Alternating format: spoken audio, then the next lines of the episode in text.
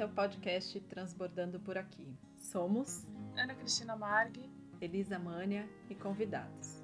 A nossa ideia é batermos um papo sobre o que está vivo no momento para cada uma, sem roteiro prévio, tentando achar uma costura para o que transborda em nós. A gente fala com os pressupostos de falar na primeira pessoa do singular, a partir da experiência pessoal de cada uma, sem o compromisso de chegar a nenhuma conclusão, mas com a intenção de fechar essa costura.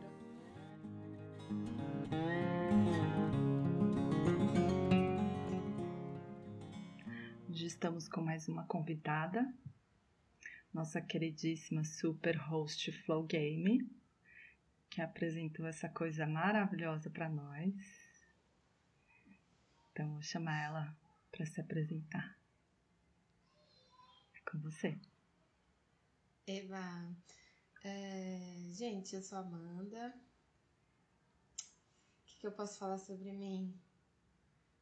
É, eu me identifico muito, tenho me identificado muito com a ideia de ser artista e cientista ao mesmo tempo. Eu tenho uma formação bem científica, né? Eu fiz ciências biomédicas, então eu fui. Até sonhei com isso hoje, com a biomedicina. É... Eu tenho essa formação super científica, mas desde que eu me formei, eu saí do, do, da carreira acadêmica, pulei fora e comecei uma, um caminho mais como autônoma. No começo não entendia nada do que eu estava fazendo ainda, mas eu fui entendendo que o meu caminho era ser autônoma, assim, empreendedora do meu trabalho, né? E hoje eu criei, hoje não, em 2019, eu criei o Lideranças Femininas, que é um programa de acompanhamento para mulheres líderes que estão construindo a própria liderança, que estão se questionando sobre modelos de vida e mundos possíveis. E eu já fiz é, seis turmas, né? Vocês estão na turma seis. E, e acho que esse é o meu grande projeto de vida, assim, até hoje, né? É nele que eu que eu coloco a maior parte da minha energia. É nele que eu coloco o flow game em ação, né? É, e acho que é isso, assim, quem sou eu no mundo tem muito a ver. Quem sou eu no mundo hoje tem muito a ver com esse programa, né? Então é isso. E aí, mulheres, o que transbordamos hoje?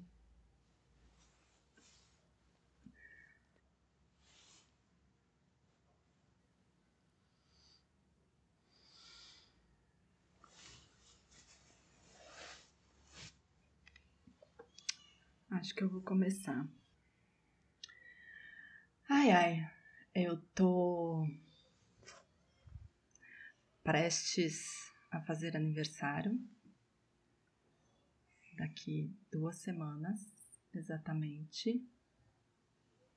Vou entrar no meu último ano de um setênio, então tô entrando em fechamento e achei engraçado que esses dias, assim, eu acho que os, né, fazer os 40 ano passado não me impactou tanto quanto tá me impactando fazer os 41. Né, né, 40 é uma data né, super. Enfim. E não sei se isso tem a ver com fechamento de setênio,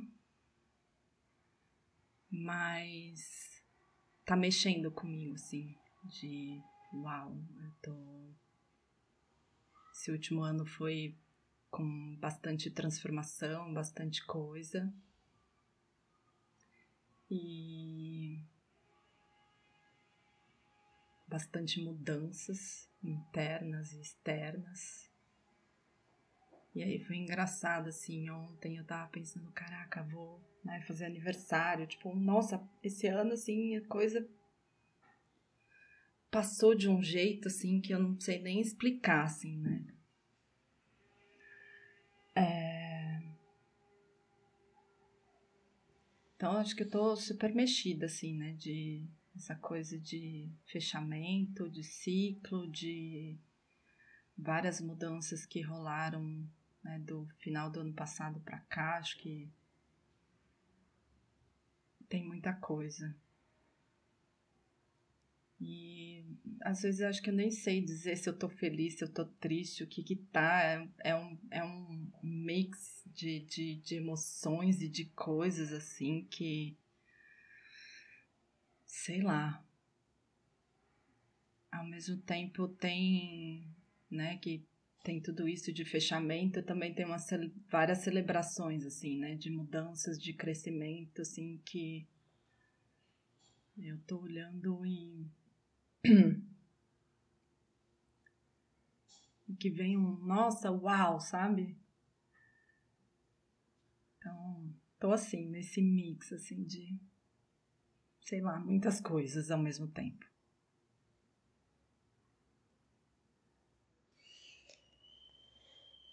Acho que eu posso transbordar também.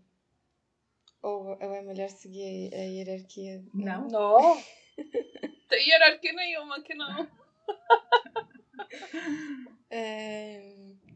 Ah, não sei, eu tô me sentindo muito feliz pelo movimento que rolou com a Tina, né, no grupo de lideranças femininas, tá? A gente tava falando disso antes de começar. E, e eu tô lendo um livro que é O Lapidador de Diamantes. Até mandei pra Elisa, né? E e esse livro é, é, assim a história de um, de um monge budista americano, né, que se formou como foi para o Tibete e assim estudou mais de 20 anos lá é, sobre o budismo, enfim, virou meio que um mestre. É, e aí ele, eu não sei o que foi exatamente, mas ele sentiu o chamado e o, e o mestre dele também mandou ele ir, é, assim, apoiou ele para ir para trabalhar para ir trabalhar numa é, numa indústria numa, numa empresa de, de comércio de diamantes. E aí o mestre dele falou para ele que ele tinha que aplicar todos os toda a sabedoria budista todos os conceitos do budismo no negócio de diamantes naquele negócio. E e aí o livro ele conta a história de como que ele entrou no negócio de diamantes e como que ele começou a aplicar o os conceitos do budismo e tem um livro do budismo, um livro bem antigo que é que chama O Lapidador de Diamantes. E é muito é muito interessante assim, é, é tá me fazendo pensar muito sobre dinheiro, sobre valor, é, porque ele desconstrói muita coisa nesse sentido. É, e, e, aí uma das coisas que ele fala é que assim um, um dos jeitos da gente nutrir o nosso sucesso e, e como empreendedoras, como empreendedores, é, ficando sempre muito felizes, assim, genuinamente felizes com o sucesso de outras pessoas. E, e eu, fiquei, eu, eu fiquei muito feliz com o sucesso da Tina, sabe? Eu fiquei muito feliz como tudo aconteceu, como veio de uma necessidade do grupo, né? É, e como ela, assim, caiu como uma luva a oferta dela, e como isso, como uma coisa tão talvez pequena, né? Sei lá, numa comunidade tão pequenininha assim, mas como isso pode reverberar, assim, ter um efeito borboleta. E. Não sei, eu só, eu só fiquei muito feliz mesmo. E, e fico muito feliz de estar tá acompanhando é, outra Flow Game Host, né? Nesse desenrolar. E. Nossa, é uma sensação de assim, ai, não tô mais sozinha, sabe? Uma sensação de companhia, de ter companhia para trocar sobre as angústias no processo, porque existem algumas angústias assim interessantes. É... E ah, acho que por enquanto é isso.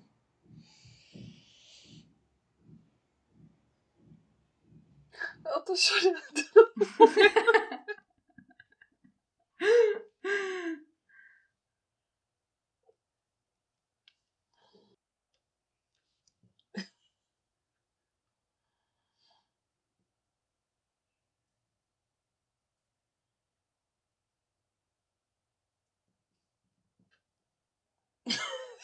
vai ter que esperar um pouquinho.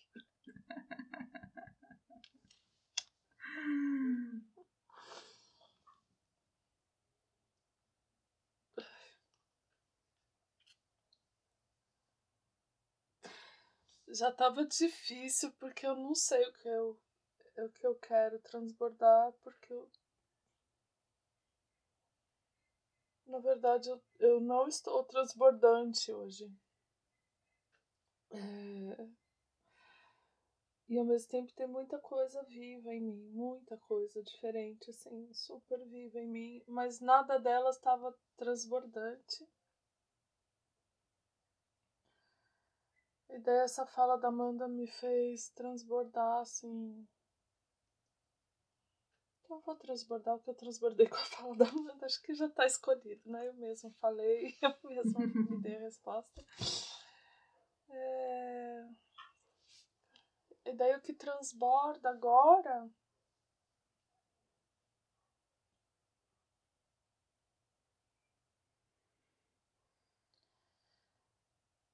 eu tenho falado muito isso, né? É, lá no Lideranças Femininas. Gente, eu, eu.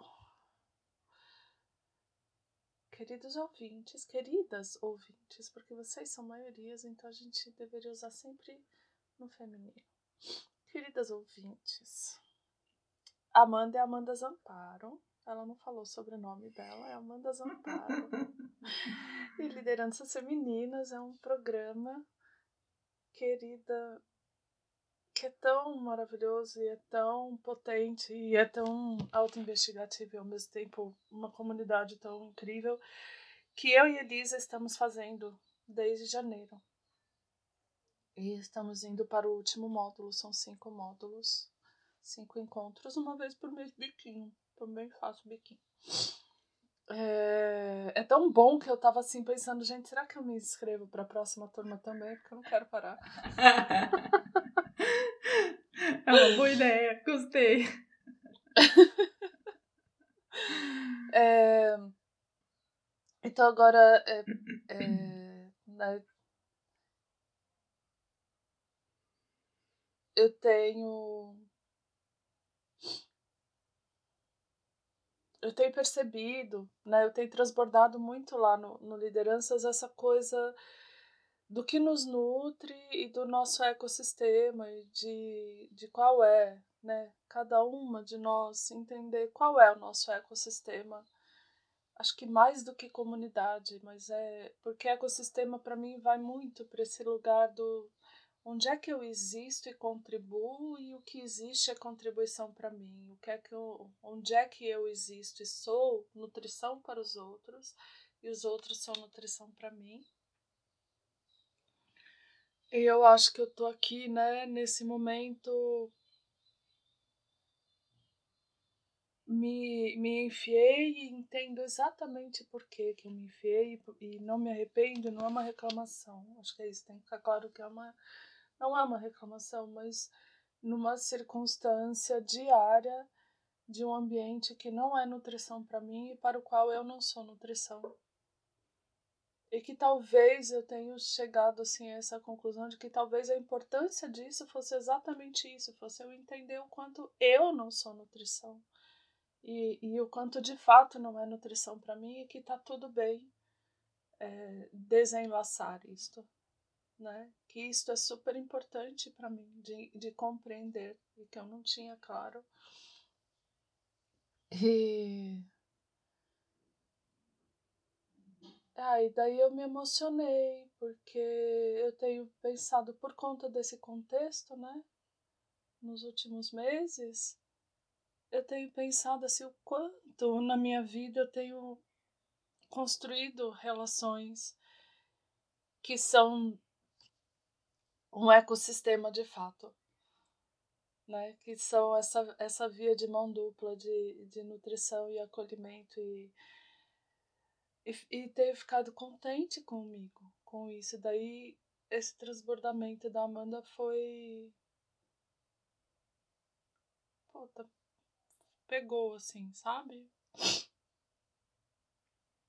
Pegou. de dessa sensação é tão bom quando a gente chega nesse lugar de dizer não tô mais sozinha, né? e, e eu tenho eu tenho sentido isso em várias questões, em vários âmbitos da minha vida. E, e no, no, no Flow Game eu nem tive tempo de pensar, eu senti isso.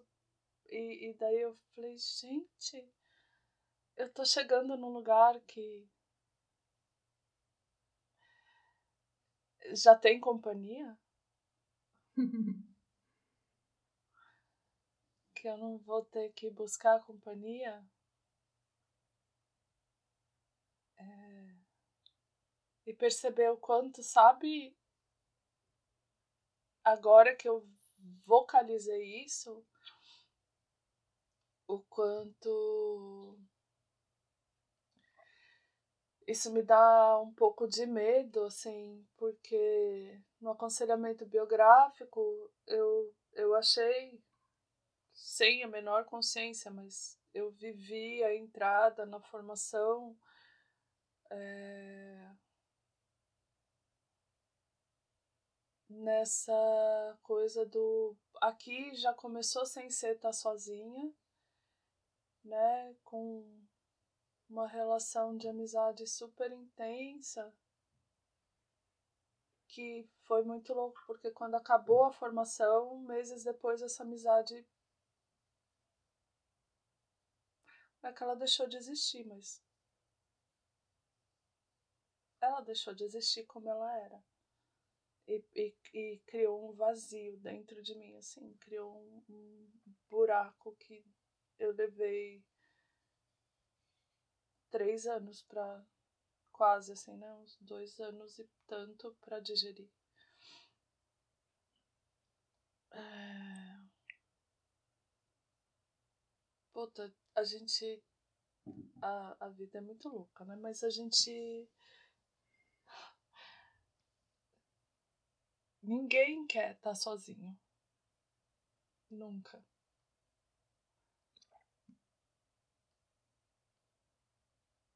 E nem na pandemia. no isolamento social, a gente nunca tá sozinho se a gente parar para pensar, né? Assim, esse sentimento de de encontrar seu ecossistema é muito bom. De encontrar seus pares. Né? E fazer isso aqui aos 40 e tanto, ou 40 e poucos, é muito diferente do, do aos 20 e tantos, ou na adolescência, né? É muito louco, assim. Mas sempre é gostoso.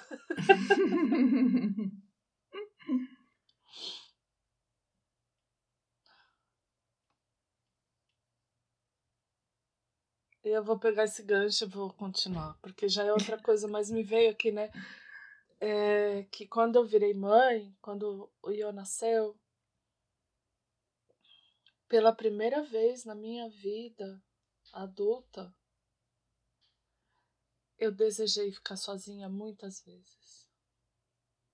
Né? Porque ai, eu, eu não gosto de barulho alto, eu não gosto, assim, é uma coisa que mexe muito comigo.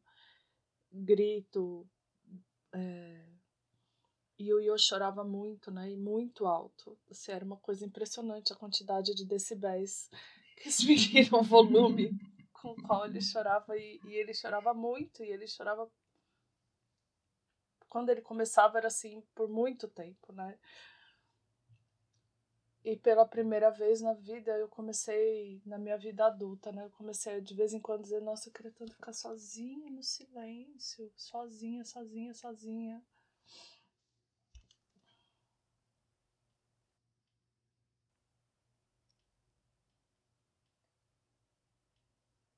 Mas foi encontrando a minha turma de mães, né? Os, os meus pares, o meu ecossistema materno, que a maternidade virou foi se tornando cada vez mais, é, cada vez menos solitária. Não foi ficando sozinha. Não foi alguém pegando ele e levando ele para dar um passeio que, que ficou menos solitário. Foi quando eu encontrei a minha turma de mães, de verdade, assim, que ficou nada solitário. Hoje, para mim, ser mãe não é solitário mais.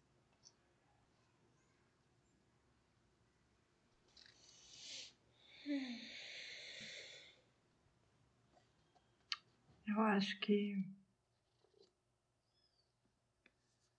me toca muito isso que você falou de sim. É, eu, sou a, eu sou a pessoa que não gosta de ficar sozinha, né? e tem sido muito legal, assim, as, as companhias que eu fui encontrando de, um, de uns anos pra cá, assim, né? De nesse sentido, assim, de encontrar alguns ecossistemas nos quais ter apoio, ter troca e tem sido incrível, assim, porque apesar de às vezes eu me sentir um tanto sozinha, é, eu sei que eu não preciso mais, né, de de ter encontrado companhias no, no processo, né? Isso para mim é muito bom e é muito importante, assim, a questão da companhia e tudo mais, assim, né? E o que eu tenho vivido hoje, tanto no trabalho quanto aqui onde eu tô morando, assim, que para mim tem sido isso, assim. Esses dias eu tava não sei, sábado, assim. Eu não sei se eu tô meio. Próximo do aniversário, eu acabo entrando muito nessas coisas, assim, sabe? De olhar para trás e meio que revisão, assim, sabe? E aí, sábado tava um momento tão gostoso, assim, com as pessoas com quem eu tô morando, assim, que eu comecei a me emocionar, assim. Sábado para mim foi um dia muito emocionante com várias coisas acontecendo, mas teve um momento assim de contemplação, sabe? De deitar na rede assim, olhar as pessoas que estavam comigo, olhar o lugar onde eu tô vivendo e falar, nossa, mano, eu não quero que isso acabe ainda, sabe? É... E foi tão gostoso isso, assim. E que tem sido isso, né, de buscar companhia para passar momentos é, que não andam muito favoráveis, né? Continuamos em pandemia, continuamos em isolamento, enfim. Mas não sei, assim, eu tenho vivido coisas é, a sensação é de reviver coisas que eu já vivi. Mas é louco porque não é a mesma coisa, mas parece, sabe? Então, teve um outro dia também que eu tava andando assim, fui, fui passear aqui perto, assim, andar, ver paisagem aqui no mato e tal, não sei o quê. E aí, na volta do caminho, eu comecei a me lembrar de que uma das melhores fases da minha vida foi quando eu morei no interior, né? Eu adorava, adorava estar numa cidade pequena, vivia, né, a gente, final de semana, as crianças, a gente ia para o mato, tinha uma amiga que a família dela tinha um sítio, a gente ia andar a cavalo e aquilo lá era muito incrível. Então, tinha ali várias coisas assim, né, que para mim eram muito boas. E aí toda essa sensação assim voltou e eu olhava onde eu tava, eu falava, gente, que coisa incrível, é a mesma coisa, mas não é a mesma coisa, sabe?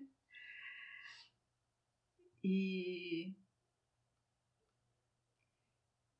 E o que eu acho mais incrível é que eu tô conseguindo parar e contemplar esses momentos, sabe? E no sábado foi isso, assim, de. É... é engraçado, parece que vem um negócio assim, não, eu não preciso esperar que termine para olhar para trás e falar, nossa, como aquilo foi bom, mas tá ali no momento presente e fala: Nossa, gente, como isso é bom. Sabe? E eu tenho me visto me emocionando muito aqui, assim, com os momentos que eu tenho vivido, tanto internamente aqui, quanto com as coisas que acontecem de fora também, né? O trabalho, ele acontece aqui interno, mas as pessoas estão lá fora, enfim, né?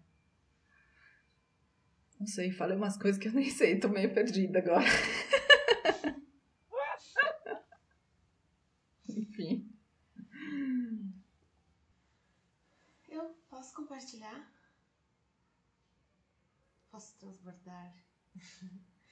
é, é muito engraçado que quando eu vi a proposta do podcast de vocês, né? Eu tive um, um julgamento que foi assim: nossa, quem que vai parar pra ouvir isso? Quem que vai parar pra ouvir isso? Quem que vai parar pra ouvir eu falando umas coisas nada a ver? O que vem na minha cabeça, né? Sem, sem uma, uma linha clara. E aí foi tão incrível quando eu comecei a ouvir. Eu ouvi um episódio, agora eu não lembro qual, mas é, acho que foi o primeiro da segunda série sem a outra parceira de vocês, que tinha uma convidada que falou sobre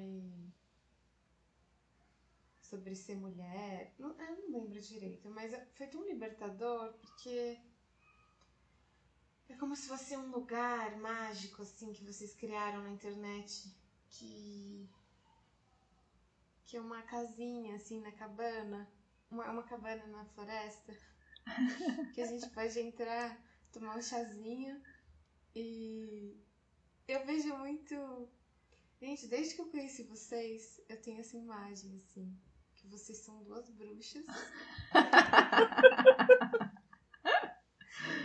e, e vocês, assim, têm muita. Ai, eu não, eu não sei. Mas como se vocês tivessem muitas, muita sabedoria, muitas poções, assim. E até o jeito que vocês se vestem, tudo.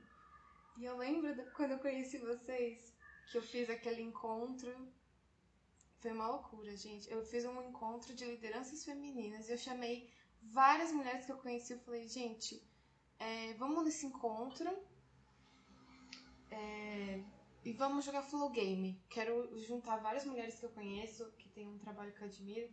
E eu não sei como vocês foram para lá, porque eu não conhecia vocês. Não, a gente já se conhecia, eu e você. Sério? Aham. Uhum. De onde? O Léo conectou a gente, lembra? Ah, mas foi antes? É verdade. Foi antes. Mas eu fui parar no Flow Game por conta da Tina. E aí, quando a Tina me conectou, eu falei, nossa, é a Amanda, menina. Foi bem engraçado. Nossa. Nossa, e como que a Tina ficou sabendo daquele encontro? Eu acho. Eu acho bem vagamente. É... Que talvez eu tenha mandado uma mensagem para Mayra perguntando porque eu tinha jogado Flow Game no ano anterior, quando o Tolkien teve no Brasil a última vez, e eu e eu fui jogar e e a Mayra estava facilitando. E foi quando eu conheci o Flow Game eu, e daí eu queria jogar de novo, porque era final de ano. Hum. E daí a Mayra, é, eu acho que foi isso que a Mayra me respondeu, ó, não tô fazendo nenhum agora, mas e me mandou o seu, entendeu? Que não é hum. assim de final de ano, mas mas era no final do ano. Né? Era, era, era final do ano, era dezembro. E foi bem isso. Eu acho que foi a Mayra que, que eu perguntei para ela. Ela falou: Eu não vou facilitar nenhum, não tem nenhum programado agora, mas tem esse daqui que não é de final de ano, mas se você quiser, tem isso aqui. E daí eu falei pra Elisa, porque eu e Elisa, a gente tava na pira de, gente, é dezembro, a gente tem que jogar Flow Game de novo e não sei o quê. E, E daí a gente. Eu tava super insegura, falando, não, porque é sobre lideranças femininas. Mas e aí? Mas é o que temos, Elisa. Vamos, não vamos? e a Elisa falou: não, eu conheço a Amanda, vai ser super legal, vamos. E daí a gente meio que deixou na geladeira, assim, por um tempo. E daí foi chegando a data e a Elisa mandou uma mensagem: e aí, você já se inscreveu? Eu falei, nossa, é verdade. E daí a gente foi e minha irmã quis ir junto, entendeu? Sim. Gente, e eu lembro desse dia, eu chamei meu namorado pra me ajudar. E a gente teve que fazer duas rodas, né? Porque era muita gente. E ele até ficou como guardião de uma roda lá. E eu lembro desse dia, nossa, que loucura. É, tinha várias mulheres e um palhaço. Um homem palhaço. O Dantas. E, e, e, e agora que eu tô pensando, caraca, ele era o Joker. Era ele ali. E, e eu lembro de você, o que eu queria compartilhar é que eu lembro muito de eu querendo propor os meus exercícios lá. Eu lembro que tinha um exercício que eu tinha inventado para chegar na pergunta que era. É, é, escreva o seu problema. Qual o seu problema? E aí vai perguntando por quê, por quê, por quê, cinco vezes até você chegar na raiz do seu problema e aí a partir daí você constrói essa pergunta. E eu lembro da Tina, assim, sendo meio que aluna rebelde, assim. Não entendi nada. Professora, me ajuda. E eu lembro que aquele encontro foi um tapa na minha cara, assim. E flow game, gente, é, são vários tapas na cara. Todo flow game é um tapa na cara. E, e eu lembro, eu tenho muito vivo essa imagem, assim, de vocês e depois vocês tinham um casamento pra ir, vocês estavam. A Tina. Acho que tinha, tinha um casamento eu tinha um pra casamento pra ir. Nossa, que memória boa! Tipo. E. Ai, não sei o que isso me traz. Mas acho que me traz essa coisa do.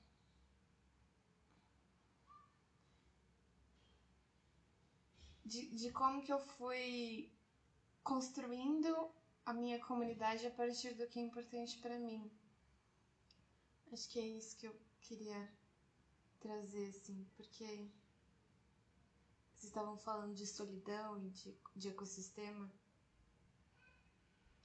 E, e é engraçado porque eu gosto muito de ficar sozinha. Mas ao mesmo tempo eu também experimento algum nível de, de solidão. E e aí é muito louco perceber como, como para mim foi importante eu, eu me. Como se diz? Como posso falar? Foi importante eu deixar de querer construir algo a partir do meu ego, a partir da minha necessidade de reconhecimento. E até hoje eu vivo isso. Assim, como é importante estar tá atenta a essas necessidades do ego para que elas não tomem conta. E aí eu consigo deixar fluir mesmo, é, deixar as coisas acontecerem. E, e, aí tem a ver com essa coisa de ficar feliz com a, como as coisas. O, o tra, um trabalho bem feito não importa quem faça, sabe? Ficar feliz com como as coisas vão se desenrolando não importa que não sou eu que tô fazendo, mas alguém tá fazendo, sabe? Que bom. É meio que essa sensação, assim. É... Não sei.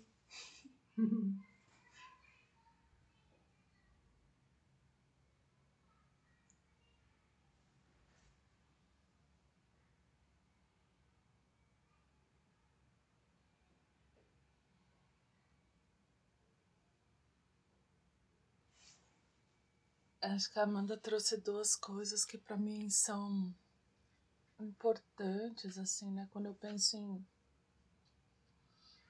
em relações e o que em ecossistemas e o que me nutre, que é ter clareza do que é importante para mim.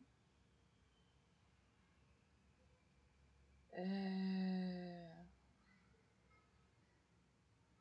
E, ao mesmo tempo, estar com pessoas, talvez eu fiquei agora, eu, fiquei em silêncio que eu fiquei pensando, será que isso é porque é o que é importante para mim ou será que isso é porque é que é nutrição e uma relação para qualquer um, entendeu? É, que é estar com pessoas que celebrem.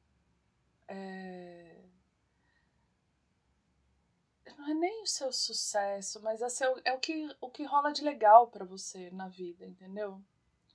Que a gente tende a chamar isso de sucesso, né?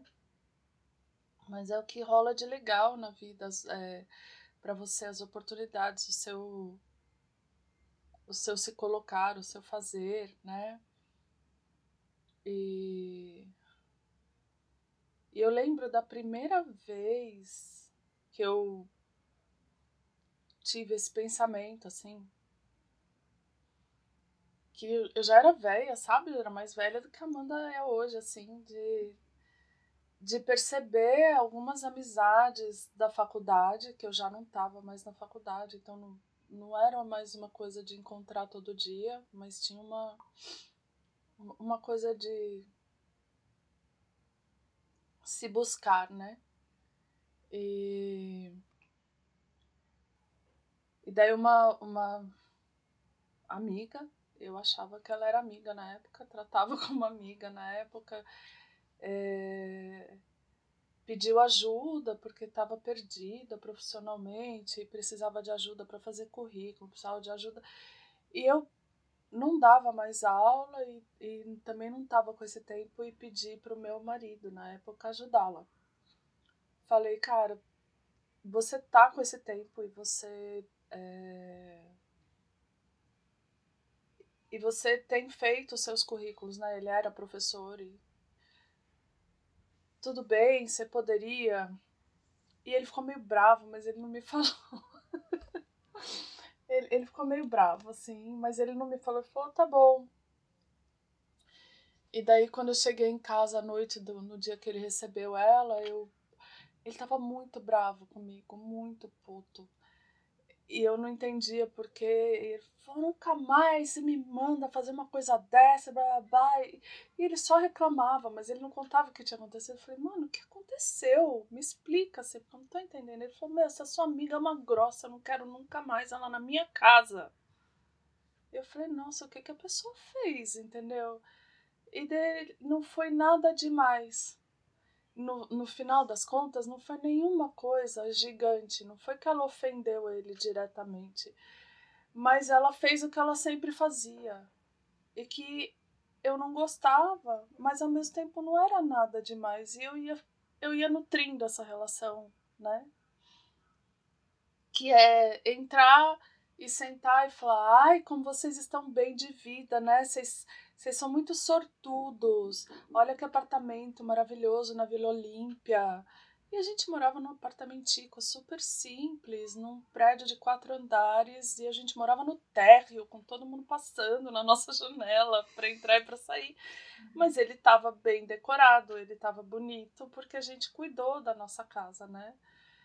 E, e, e ele, ele falou que ela passou duas horas lá dentro fazendo esse tipo de colocação e ele se incomodou muito e, e ele era um ele é um cara extremamente seletivo em quem entra na vida dele e quem entra na intimidade dele, né? E eu não sou. Eu sou uma pessoa super expansiva que abraça todo mundo e eu aprendi um pouco com ele a isso assim, né? E esse dia foi a primeira vez que eu falei, nossa, agora eu entendi por que, que essa relação me incomoda às vezes porque era cheia de colocações desse tipo que não era celebrando o que me acontece de legal, era sempre depreciando e dando um jeito de fazer parecer que eu explorei alguém ou que eu fiz algo errado para estar tá ganhando da vida o que eu estava ganhando. Eu nunca tinha percebido que isso acontecia e eu nunca tinha percebido que eu tinha várias relações assim. Várias, várias, várias. E foi um, uma época que foi super importante para mim, porque depois disso eu tive, né, eu tive uma crise horrível e, e acabei indo parar no psiquiatra um ano depois disso. E E o que rolou foi que na terapia eu fui cortando essas relações, eu fui percebendo a quantidade de ecossistemas em que eu era uma erva daninha, porque eu não trazia nutrição para aquelas pessoas e aquelas pessoas eram ervas daninhas na minha vida e não me traziam nutrição nenhuma, assim. Então, eu acho, eu fico pensando assim, né, se é porque é importante para mim ter isso ou se é que é porque é importante para qualquer pessoa ter isso na vida, para qualquer ser vivo ter isso na vida, né? Será que é, essas pessoas, quando elas estão fazendo esses comentários, elas estão comparando um modelo de sucesso que elas têm em mente com a realidade que elas estão vendo? E elas estão constantemente se comparando e comparando as pessoas a esse modelo de sucesso fixo.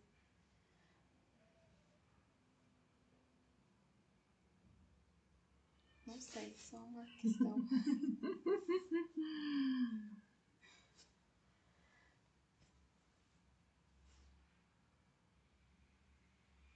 A gente tá cheia de silêncios hoje.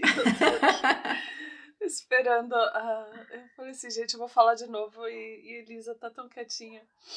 É, mas é, é doido, né? Porque para mim isso foi uma construção mesmo no decorrer da vida.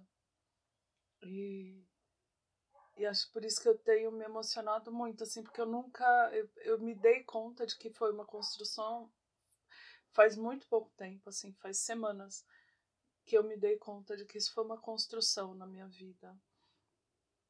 E que. É,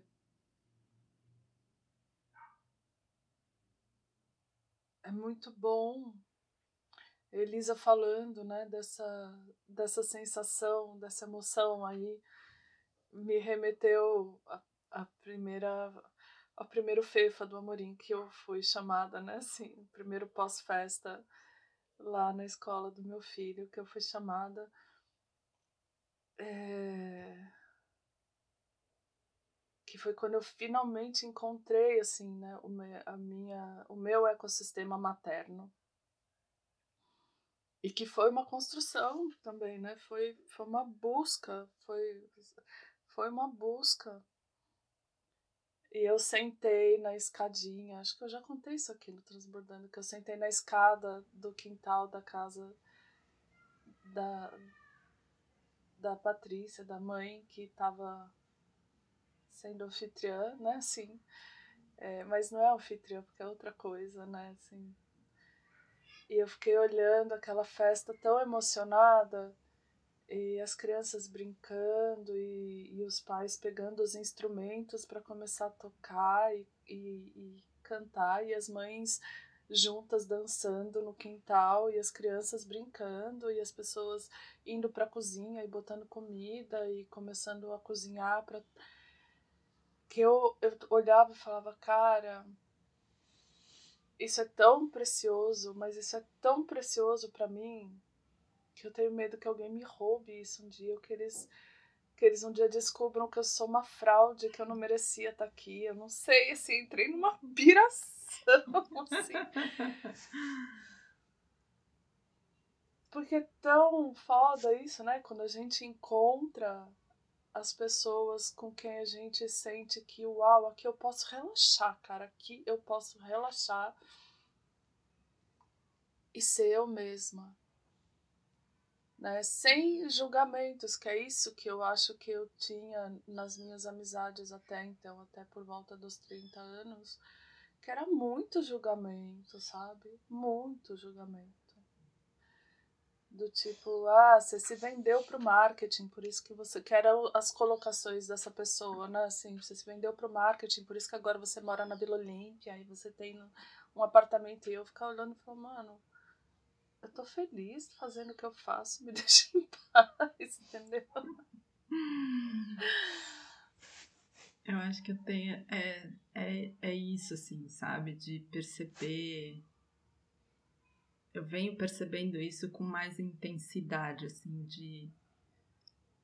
foi, acho que uma construção inconsciente, mas consciente, assim, eu sempre tive nessa, né, na minha vida uma busca de sentido para ela muito forte, assim, né, de é, das pessoas ou do trabalho, e isso sempre foi muito forte em mim, assim, de querer buscar coisas que fizessem sentido, assim, né? E ultimamente eu tenho olhado para trás e eu falo, caralho, meu. Às vezes eu me pergunto como é que eu construí isso, assim, porque é, as coisas foram acontecendo, assim, sabe?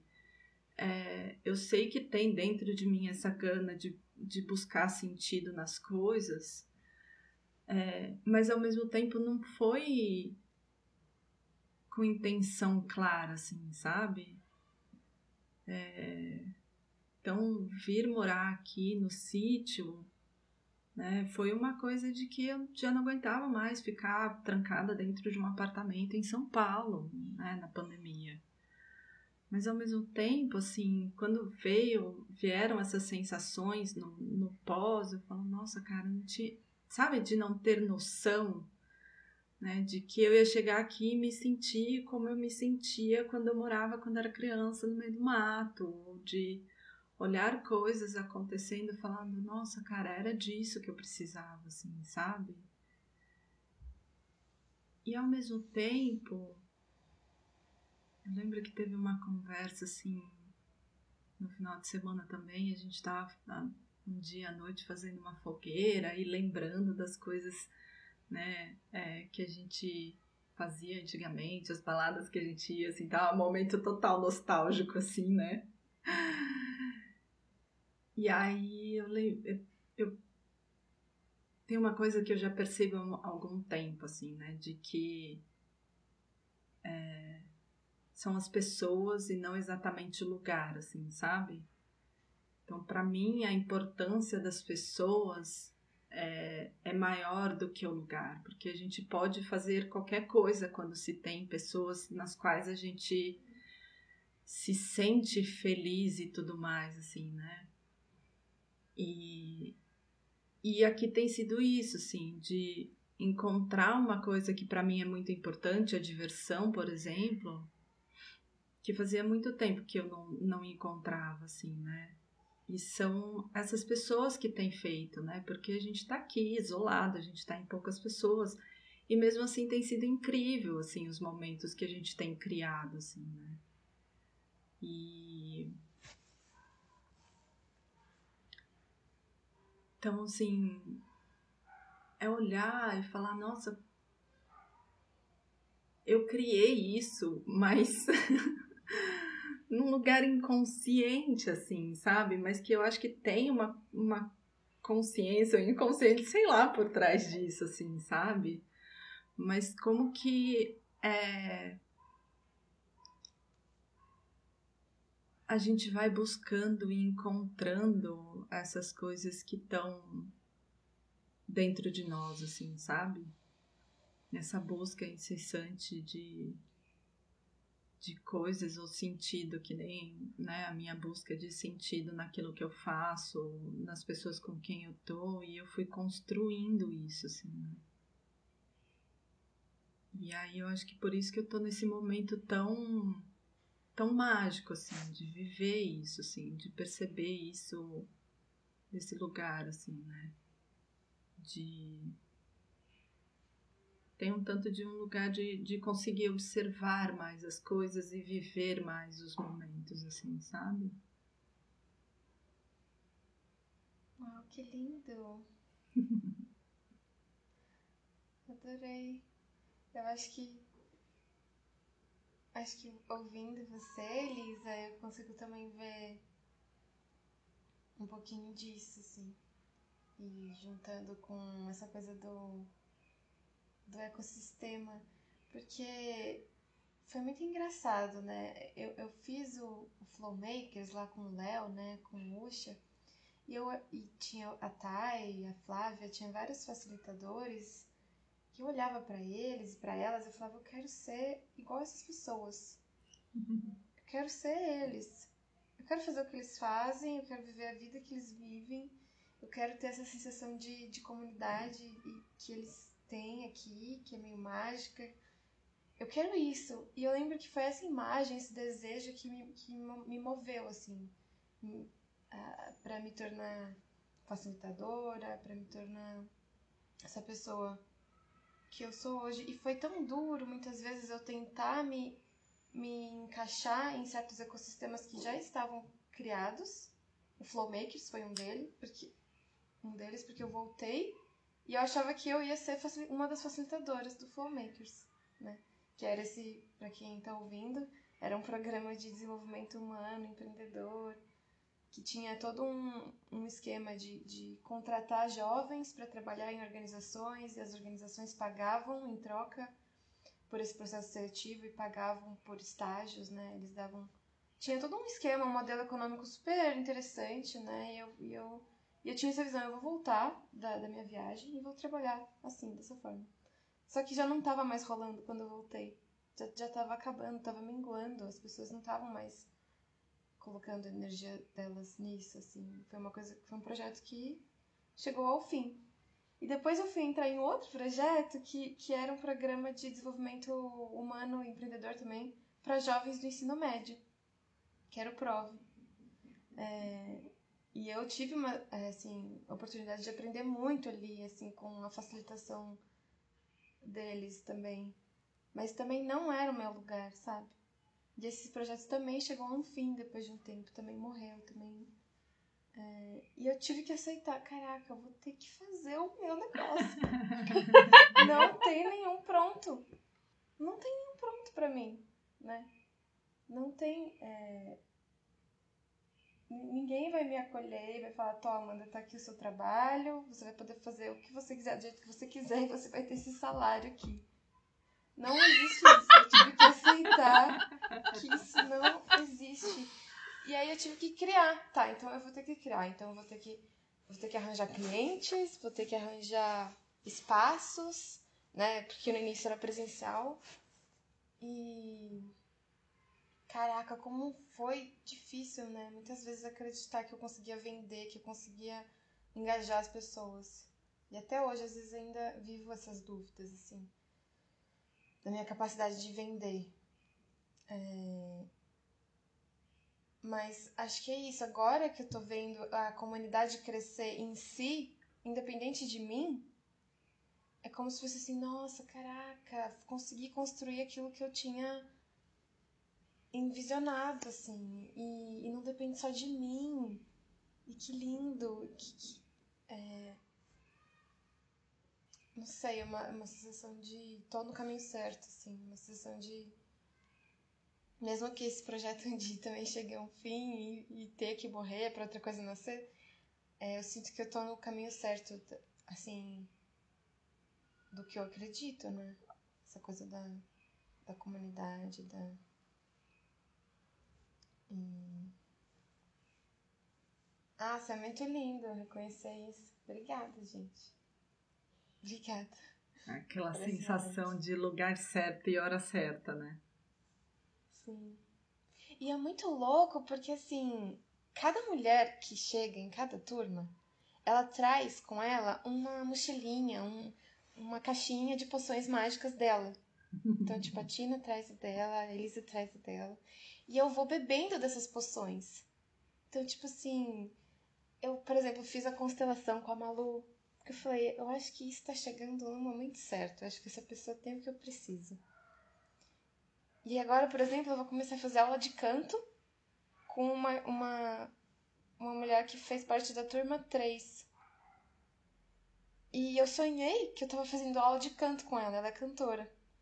Acho que eu comentei isso, né, com vocês. Então, eu sinto que é, é, é aquilo que o Léo fala até, o Léo Loureiro, né? Que numa comunidade a gente tem todos os recursos que todas as pessoas precisam. Uhum. Então, uma questão de botar pra rodar. e é muito, muito louco, né? Assim, porque se numa comunidade a gente não tem todos os recursos que todas as pessoas precisam, então essa não é uma comunidade. É, entendeu? E daí foi quando eu comecei a pensar nessa coisa do ecossistema e questionar os espaços e espaços de afeto mesmo que eu estava frequentando, entendeu? Porque no, no, no sistema no sistema capitalista, no sistema tradicional que a gente cresceu, funciona assim: você tem aqui essa comunidade, né? Foi o que eu percebi há, sei lá, há, há sete, oito anos atrás, quando eu comecei a estudar e ler sobre essas coisas e frequentar cursos. Tá todo mundo aqui. É, e todo mundo que está aqui nesse círculo tem é, uma suas necessidades. E daí, em vez das pessoas se conversarem e pedirem ajuda e se apoiarem com essas necessidades, cada uma olha para fora pega o seu cartão de crédito, a sua carteira e vai comprar serviços para atender suas necessidades lá fora. E depois volta, e nesse círculo as pessoas sentam em volta da mesa aos finais de semana, de preferência num restaurante caro, é, e conversam sobre amenidades e sobre os serviços e produtos que compraram para suprir as suas necessidades durante esta semana. E, e se dão parabéns por isso e, e, e pronto. E aquilo, esse, esse jeito de existir não, não me. Não fazia mais sentido para mim. E depois que eu virei mãe, esse jeito de existir, ele começou a fazer nenhum sentido para mim, porque eu passei a ter outras necessidades que eu percebia que parte da minha comunidade supria sem ser comprando um serviço lá fora e outra parte absolutamente ignorava os meus pedidos de ajuda. Os meus pedidos de, cara, eu não quero ter que comprar e não é por uma questão de dinheiro, é por uma questão de afeto que eu quero não ter que comprar este serviço, porque eu vejo que aqui dentro a gente podia estar se ajudando mais. E foi aí que eu comecei todos os meus questionamentos e todas as minhas transformações de fato.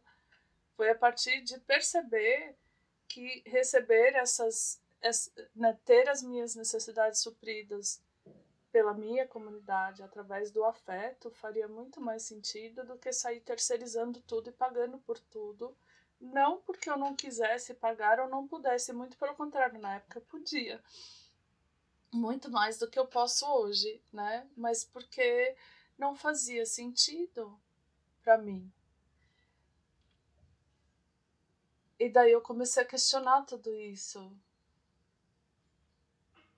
E, e vocês duas falaram a mesma coisa de um jeito diferente, que eu vou falar de um terceiro jeito diferente, porque eu não decorei, que é é quando eu presto atenção no que é importante para mim no momento e dou esse passo, mesmo que seja inconsciente, mas eu dou esse passo na direção do que é importante para mim no momento, eu vou construindo essa vida em direção a uma comunidade que, que me nutre, a um ecossistema que me nutre, e a um fazer que me nutre, e, blá, blá, blá.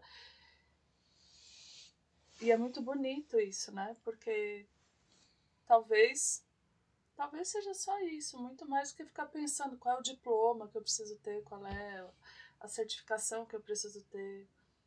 Eu achei tão bonito quando a Amanda falou isso, né, de eu vi lá os facilitadores do Flowmakers, falei assim, eu quero ser um deles, né?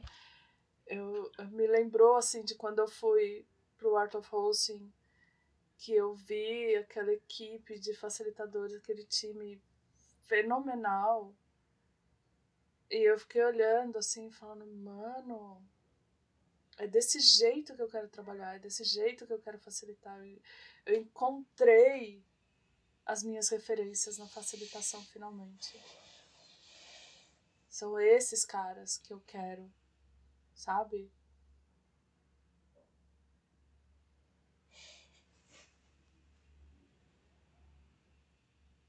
É muito legal também ter essas referências, né? que para mim foi muito isso. Eu tinha essas referências, mas depois eu fui descobrindo o meu jeito, assim, e colocando a minha individualidade e eu fui vendo, assim, hoje eu nem sei que tipo de facilitador eu sou. É como se eu precisasse de feedbacks para saber, assim, porque é um grande ponto cego, assim, de... É, preciso de mais espelhos retrovisores, assim, sabe? Pra, pra ver como que tá acontecendo. É, porque é isso, como... É, volto no que eu tava falando desde o início, assim, que como eu fiquei todo esse tempo fazendo tudo isso sozinha, os, os únicos feedbacks que eu tinha eram das clientes mesmo, assim, das, das mulheres que passavam pelo programa. E. E aí.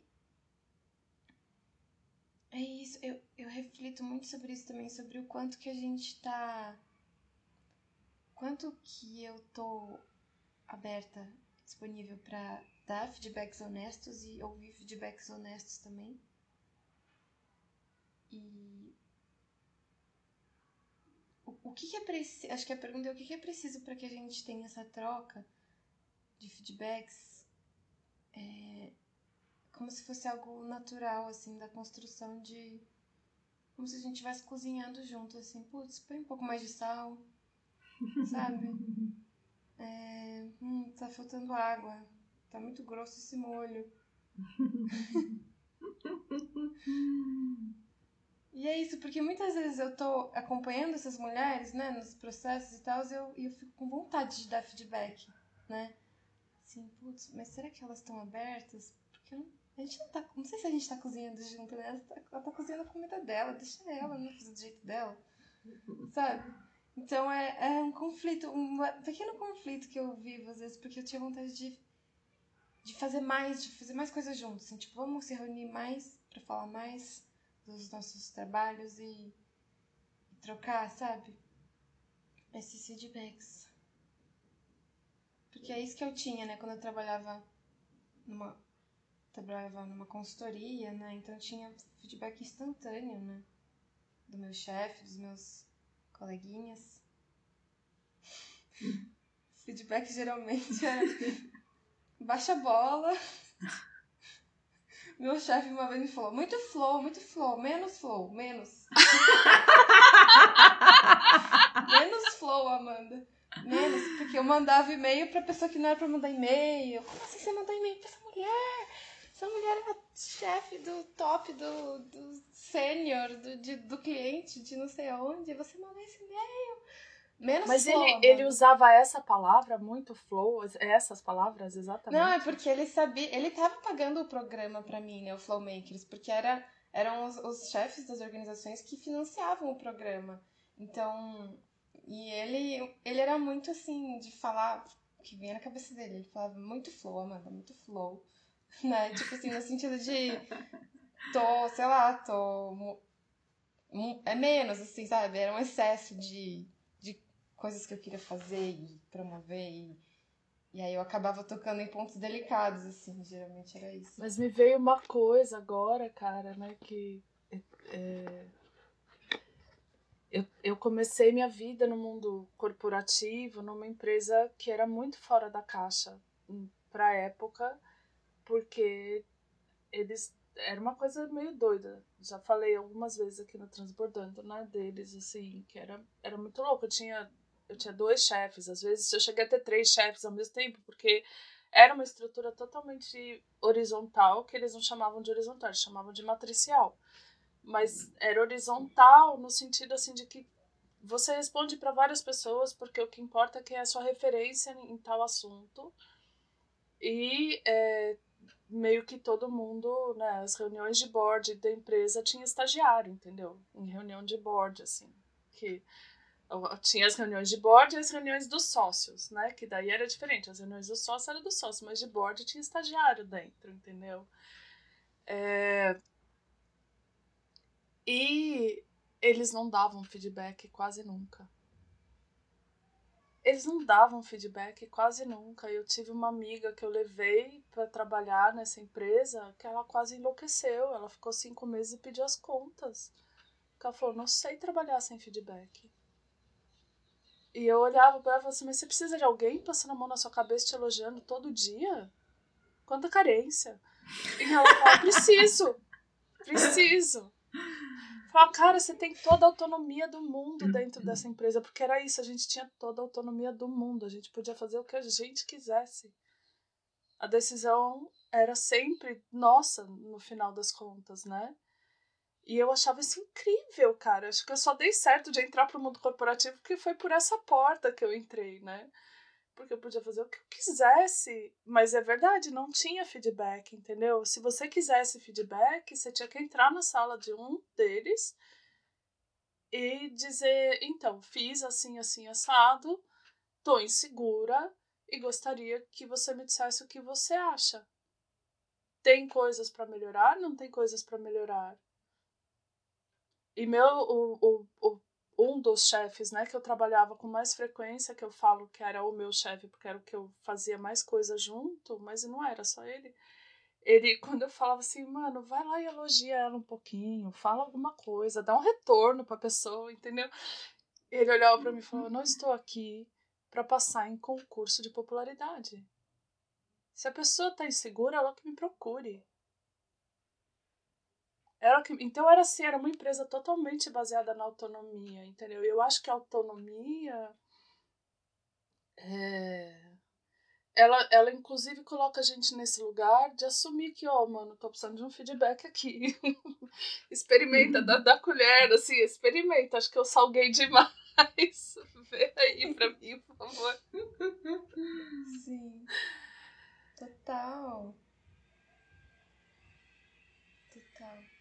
O meu chefe já era diferente. Ele foi o único chefe assim, que eu tive. Além da minha orientadora de TCC, é, acho que foi o único chefe que eu tive. Ele, ele dava feedback na hora. E ele não deixava você responder. Ele começava a falar: tô dando feedback, tô dando feedback, não é para responder. e aí ele, ele xingava, ele. Não chegava a xingar, assim, mas ele era bem incisivo, assim, bem e, assim, é, foi aí que começou também o meu questionamento, porque as mulheres naquela empresa eram as que mais sofriam com a liderança dele. Assim, tinha uma coordenadora que chorava, eu, eu mesma chorei várias vezes. Né? Uma liderança, às vezes, que machuca, machucava a gente. E e aí eu comecei a questionar isso, porque eu, eu lembro que eu tinha muito medo dele. E uma vez eu falei pra ele, eu tenho, eu tenho medo. Tô fazendo terapia. Tenho medo de você. Foi engraçado que ele falou, agora eu sou um fantasma, agora, agora então eu sou de, de terror. Ele era todo. Hoje eu olho assim, eu agradeço muito ele, porque. Ai, não sei, era. Ele me mostrou essa ferida que eu tinha com autoridades esse medo da autoridade, esse medo né, de levar bronca. Porque na minha infância, quando eu levava bronca do meu pai, era tipo assim, o fim do mundo. E eu, eu fui criada numa escola católica super rígida, né? Então era o medo da punição, o medo da bronca. E a punição era, era bronca. Era tipo assim, você tá fazendo alguma coisa errada. E era, é, assim, foi, foi esse medo que eu carreguei pro ambiente de trabalho. Gente, que loucura. Uhum. Acho engraçado isso, sim, né? Eu tenho, acho que, vivido um, um, momento parecido com o que a Tina viveu lá no começo, assim, né? De é, ter um tanto de autonomia, de. E, ao mesmo tempo, isso é muito legal, assim, porque é a primeira vez que eu tô.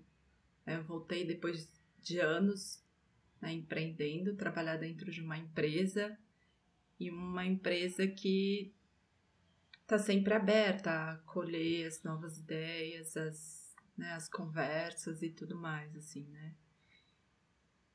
E uma coisa ouvindo a Amanda agora, assim, eu me lembrei né, de... Eu também já tive esse medo de autoridades e tudo mais, assim, né? E a única vez que eu não tive medo de autoridade foi, sei lá, muitos anos atrás, quando eu trabalhava num instituto. E que eu resolvi pedir as contas. Eu cansei, né? É, as pessoas que para mim faziam sentido trabalhar comigo tinham tudo indo embora. Eu falei, então não dá mais. E eu tava com um aviso prévio.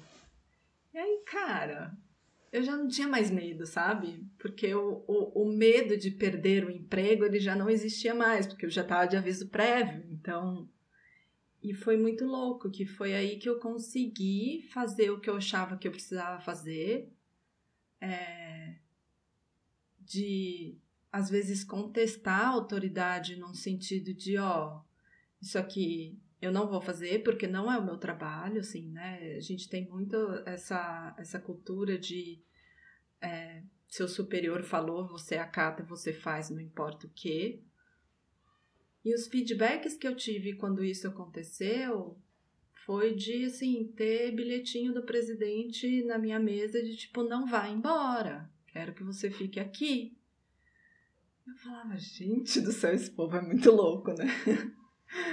Então, quanto que a gente cria medos e, e esse lugar de não ser o que a gente é por medos e tudo mais, e aí hoje em dia eu estou trabalhando dentro de uma empresa onde eu não tenho esse medo, onde eu sei que tem uma hierarquia ali dentro, mas eu sei também que eu posso dizer as coisas, que eu posso sugerir coisas. E, e eu vejo que para mim, quando não existe mais esse medo, eu consigo fazer muitas coisas assim. E né? E também a autonomia, né? Quando você também dá autonomia para o outro, quanto isso engrandece é, em ser o que ele é. Então, eu acho isso muito legal, mas ao mesmo tempo eu tenho aprendido a pedir feedback, porque às vezes também não tem, assim, né? De vez em quando vem e tal. E, e aprender isso, né? De às vezes a gente tá tão misturado em si mesmado que a gente não consegue enxergar às vezes, né, para onde que a gente está indo, assim. E, e eu tenho aprendido a fazer isso, assim, tem sido legal, assim, de tipo, vem cá, você acha que para onde eu tô indo tá legal e tal? E esse lugar de é, de às vezes me sentir insegura e falar para o outro assim, né, ó, tô, tô insegura aqui, né? Você acha que isso tá legal? Tá, e tal, não sei o quê. Então isso tem sido bem incrível, assim. E isso eu acho que faz parte da relação, né? Então, momentos de conflitos que às vezes a gente tem aqui no sítio, de ir lá pro outro e perguntar, meu, o que que tá rolando, o que que tá pegando, assim, sabe? É, eu acho que isso faz faz parte da relação em si, sabe? É de será que a gente está caminhando junto? Como que a gente faz para caminhar junto, né? Então, acho que é isso. Sei lá, já viajei agora. Nossa, adorei essa pergunta. Eu também tô aqui anotando as perguntas. Genial! Como que a gente faz pra caminhar junto? Uau! Sensacional. Já tô pensando em como que eu faço pra incluir essa pergunta no Flow Game. Pega, usa a carta em branco. Usa a carta em Sim. branco. Sim. Não, é, eu tô pensando em criar umas cartas novas, Tina, porque a gente tem essa liberdade, né, como Sim. facilitadoras. E, assim, agora no online também a gente pode criar quantas a gente quiser. E eu tô tendo várias ideias, depois quero conversar mais. Gente. Eu tô com vontade de dizer assim, pela primeira vez, tô, tô com vontade de dizer, gente, vamos fechar esse, vamos encerrar esse e começar outro episódio, porque surgiu um monte de outra coisa aqui dentro de mim. É.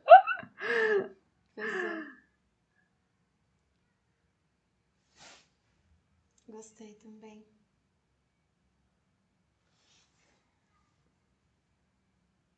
É muito gostoso pra mim contar a minha história. É muito gostoso. E ouvir a dos outros, né? Uhum.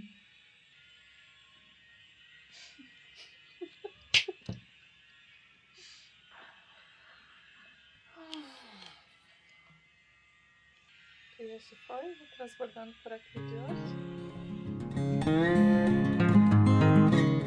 Coração, substantivo masculino, porção mais transbordante de um vermelho, dispositivo próprio para desracionalizar quereres. Você acabou de ouvir um dos verbetes do Desdicionário, um projeto poético de Daniela Belmiro ancorado nas redes sociais. Que bom que chegou até aqui. Gostou da nossa conversa?